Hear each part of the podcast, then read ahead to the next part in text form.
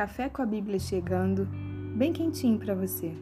E não importa como foi a sua história até hoje, eu conheço um Deus que é capaz de mudar qualquer situação, que é poderoso para transformar a tua vida, te resgatar, te levantar, te restituir de tudo aquilo que você perdeu e te dar uma nova vida, com novos sonhos, novos projetos e novas realizações.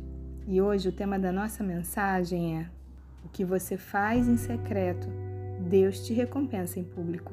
E para isso nós vamos ler uma passagem que se encontra no primeiro livro de Samuel, no capítulo 16, nos versículos 1, 7 e 11, que dizem assim: Disse o Senhor a Samuel: Até quando terás pena de Saul, havendo-o eu rejeitado, para que não reine sobre Israel? Enche o chifre de azeite e vem. Enviar-te-ei a Jessé o Belemita, porque dentre os seus filhos me provide um rei. Samuel então foi à casa de Jessé, assim como o Senhor o ordenara, e pediu para que Jessé chamasse os seus filhos. Quando entrou Eliabe, Samuel se surpreendeu com a sua aparência. E o verso 7 diz assim: Porém o Senhor disse a Samuel: Não atentes para a sua aparência, nem para a sua altura, porque o rejeitei, porque o Senhor não vê como vê o homem. O homem vê o exterior, porém o Senhor o coração. E Jessé foi chamando seus filhos um a um, e o Senhor não escolheu nenhum deles. Então o verso 11 diz assim: Perguntou Samuel a Jessé: Acabaram-se os teus filhos? Ele respondeu: Ainda falta o mais moço, que está apacentando as ovelhas. Disse, pois, Samuel a Jessé: Manda chamá-lo pois não nos assentaremos à mesa sem que ele venha. Deus conhece o teu coração, ele conhece as tuas motivações, os teus sonhos, os teus desejos, e ele tem um propósito perfeito para a tua vida. Mas até que você viva esse propósito, você vai precisar seguir um percurso que muitas vezes é de dores, é de críticas, de humilhações. Veja, o Senhor tinha o trono de Israel para Davi e ele estava apacentando as ovelhas. O profeta Samuel foi até a sua casa, até a casa de seu pai, e ele não foi nem lembrado de ser convidado, de ser chamado. Será que não é assim que acontece? Muitas vezes, em muitas famílias, pode ser que você seja o filho problemático, a filha rebelde, pode ser que não entendam o seu comportamento o seu jeito de ser. Isso vai trazendo dor, rejeição, angústia.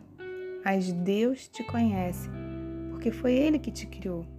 A Bíblia diz no Salmo 139 que Ele nos sonda, nos conhece, que Ele sabe até mesmo quando nós nos assentamos e nos levantamos. Diz que a palavra ainda nem chegou à nossa língua e Ele já sabe, Ele já tem conhecimento sobre aquilo que nós vamos falar ou pedir.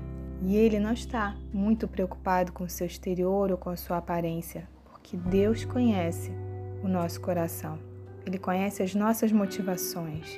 O Evangelho de João diz que ele procura os verdadeiros adoradores, aqueles que o adoram em espírito e em verdade. Pode ser que você não seja valorizado, valorizada na sua igreja, na sua comunidade, ou no seu trabalho, mas pode ter certeza que aquilo que você faz em oculto, Deus conhece. Quando você se esmera para ser uma boa mãe, um bom pai, ainda que aparentemente seus filhos nesse momento não estejam valorizando, vai haver um dia que eles vão crescer, amadurecer e vão entender que mesmo quando você disse não, era porque você estava pensando no melhor. Ainda que você não seja valorizado ou valorizada no seu trabalho, continue fazendo o que é certo, continue sendo honesto, honesta, chegando no horário, honrando com a sua palavra, fazendo além daquilo que é pedido.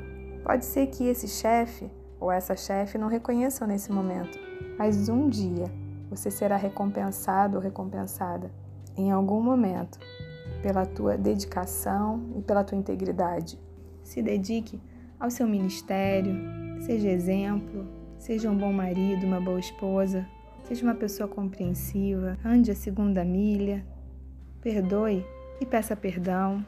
Seja uma pessoa ensinável, porque tudo que você fizer em oculto, Deus vai te recompensar. Tenha momentos de intimidade com Ele. Entre no seu quarto, feche a porta, fale com o Senhor das tuas dores, das tuas dificuldades também das tuas alegrias, das tuas vitórias, dos teus desejos, daquilo que você deseja conquistar, daquilo que são seus sonhos, seus projetos.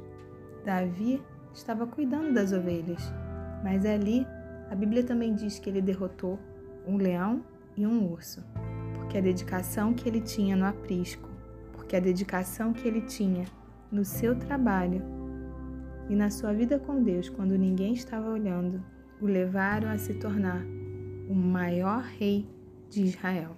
Seja fiel no pouco e Deus vai te colocar sobre muito. Valorize as pequenas coisas, os pequenos começos, porque ainda que aparentemente ninguém esteja te observando, Deus está te olhando.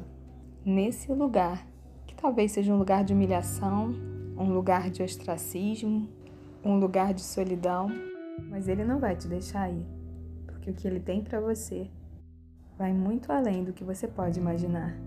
E para encerrar, o Salmo 89 diz assim: A um herói concedi o poder de socorrer, do meio do povo exaltei-me escolhido. Encontrei Davi, meu servo, com o meu santo óleo ungi.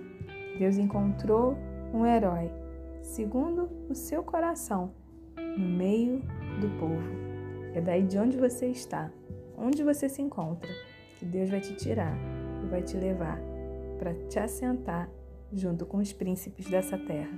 Mesmo que ninguém dê nada por você, Deus tem um palácio para te entregar. Que você tenha um dia abençoado. Um grande beijo para você.